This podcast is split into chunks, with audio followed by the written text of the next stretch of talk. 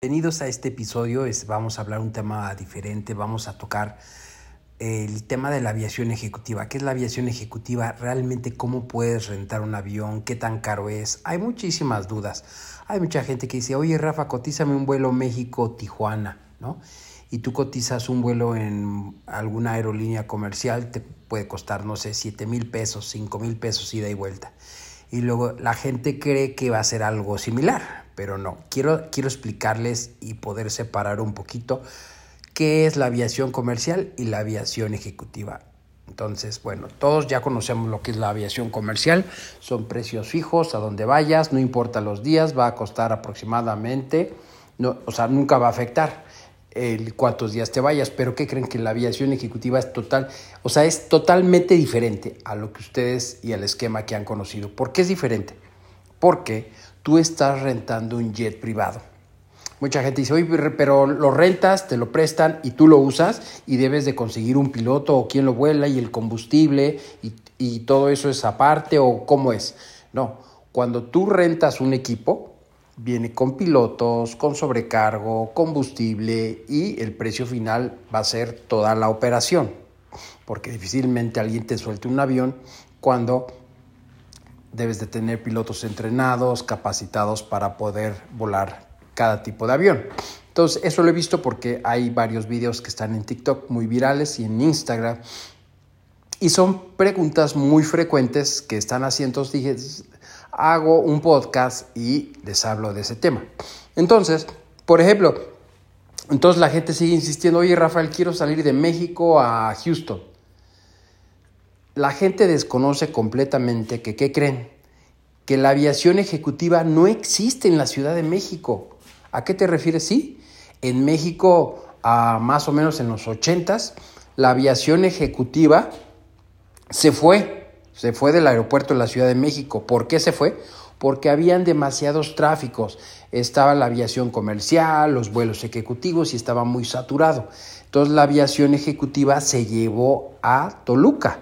Entonces, no hay vuelos de la Ciudad de México, hay que ir salir desde Toluca y ahí puedes volar a, todo, a todas las partes del mundo. Por eso, cuando la gente pide Ciudad de México es porque no conocen el tema de la aviación ejecutiva.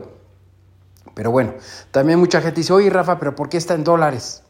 Pues porque los jets privados y todas sus partes y todo lo que conlleva la aviación ejecutiva está en dólares. Y entonces pasa un gran detalle y por eso está fijado así de esa manera, que al final la aviación comercial obviamente también está en dólares y todo ese tema.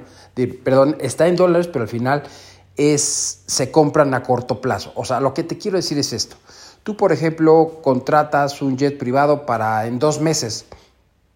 Tú lo compras en ese día a lo que está el dólar.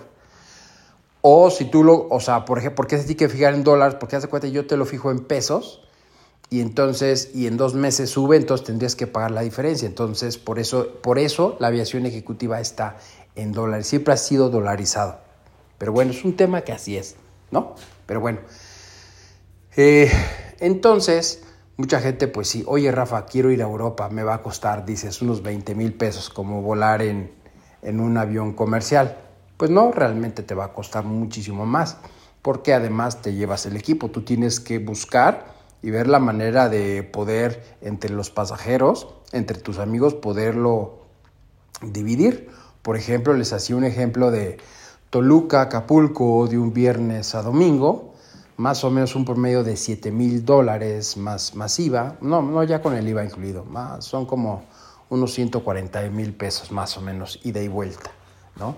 Y entonces también mucha gente me dice, ah, Rafa, bueno, yo no quiero el Toluca Acapulco quiero ir, que pasen por mí a Houston y me lleven a Cancún. ¿Cuesta lo mismo?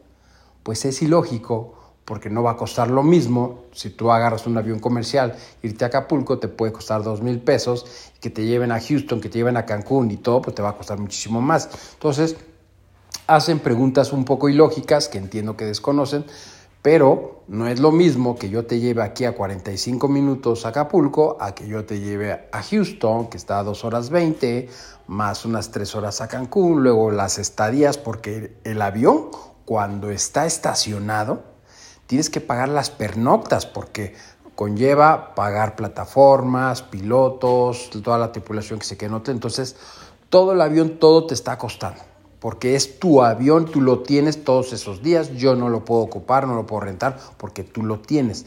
Entonces, con ya una operación, no sé, un vuelo de este estilo te puedes llegar a costar unos 40 mil dólares más o menos aproximadamente. Entonces la gente dice, oye, pero tú dijiste que cuesta unos 7 mil dólares Acapulco. Pues sí, Acapulco, pero no es lo mismo irte hasta, hasta Houston y luego que te lleven hasta Cancún y luego los cuatro o tres días que estés allá y luego te vuelvan a regresar a Houston el avión se regrese a, Toluca. No, sí, pero yo ya nada más, yo a mí me llevan en Cancún, me, regresan a Houston y se acabó. No, tú tienes que pagar el regreso, porque hay horas de vuelo que se están haciendo cuando vayan por ti a Houston y cuando te dejen nuevamente en Houston, el vuelo se tiene que regresar solo y se tiene que pagar. Entonces sí es un plan totalmente diferente que está orientado. Entiendo que dices, oye, un avión, un viaje así me va a costar 40 mil dólares quizás me gaste unos máximo 30 mil pesos o menos en un avión comercial, dices, pues no hay punto de comparación y eso lo entiendo perfectamente. Por eso realmente la aviación ejecutiva está orientada más bien a los empresarios. Es decir, yo no puedo perder un tiempo o una conexión o si esta aerolínea no tiene vuelos, no es posible, entonces yo necesito tener un avión privado donde en vez de llegar al aeropuerto y esperarse tres horas antes de un vuelo internacional, en un vuelo de aviación ejecutiva, tú llegas, tu vuelo dices, yo quiero que salga a las 4, tú vas a llegar al hangar y a las 4 de la tarde el avión va a estar listo con los pilotos ahí, tú literalmente llegas a la sala y te introduces al avión, más o menos te lleva un minuto en estar ya arriba, el motor, los pilotos van a arrancar el motor y se van a ir y te van a llevar. Entonces, si ves, ahí le quitaste tres horas. Claro, entiendo el costo, pero la operación del empresario no, ya no le es permitido perder tiempo, entonces puede pagar esos costos. Y entonces, además, obviamente hay equipos que son de 8 pasajeros, de 13 pasajeros, vas con tus socios, sigues en las reuniones de trabajo y el avión ejecutivo realmente, como han visto en los videos a través de TikTok e Instagram, son bastante amplios donde puedes seguir haciendo tus reuniones, tus juntas allá arriba y obviamente tú puedes salir a la hora que tú quieras, no tienes que estar esperando a ver si se demoró, si cualquier cosa o tú mismo te lo llevaste, le puedes cambiar la ruta, lo que tú quieras. Entonces, eso es lo que hace la facilidad y lo que ha hecho viabilidad la aviación ejecutiva. Inclusive México es el segundo país más importante de aviación ejecutiva. O sea, hay más aviones ejecutivos que aviones comerciales. Entonces, quería hacerles un poquito la diferencia. Si la gente que está interesada siempre en rentar un avión, me pueden mandar un mensaje directo a través de Instagram y pues hay aviones desde 7 pasajeros, 8, 13 pasajeros, helicópteros, que también una pregunta, ay Rafa, ¿cuánto vale un helicóptero? No, pues vale muy parecido a un jet privado. Ah, bueno, la mejor piensan, no, pues es más barato. Y te piden cotizarte, no, pues dime cuánto vale Acapulco. Pues Acapulco en helicóptero te debe de costar unos 14 mil dólares. Oye, pero ¿por qué el doble?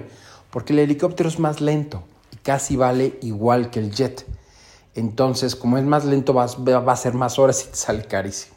Entonces, pero bueno, tenemos todas esas opciones. Realmente los helicópteros es como para salir de Toluca, que te lleven a Polanco, o alguien que tiene una fábrica, un rancho, por la seguridad y todo, tienes que estar mejor volando por la ciudad y no estar vía terrestre. Es una herramienta estupenda, pero para eso se ocupan. Los helicópteros no son como para vuelos largos no, no son muy costeables, pero claro que se pueden hacer. Pero bueno, me dio gusto saludarlos. Si quieren un tema en especial que hable en el podcast, me puedes mandar un mensajito directo a través de Instagram y hacer tu podcast. Que de repente estoy muy conectado con Instagram, con TikTok y se me olvida hacer más podcast. Entonces, mándenme mensajitos recordándome que quieres que hable, no sé, de otros temas. Sabes que hablo de emprendimiento, hablo, me encanta hablar de Dios, me encanta hablar del ayuno intermitente, cosas que he vivido y que he experimentado de aviación y también del miedo a volar, porque bueno, soy un piloto que como saben da conferencias para la gente que tiene miedo a volar, entonces pues hay gente que tiene muchas dudas. Así es que de mi parte les mando un fuerte abrazo y nos veremos en el siguiente episodio.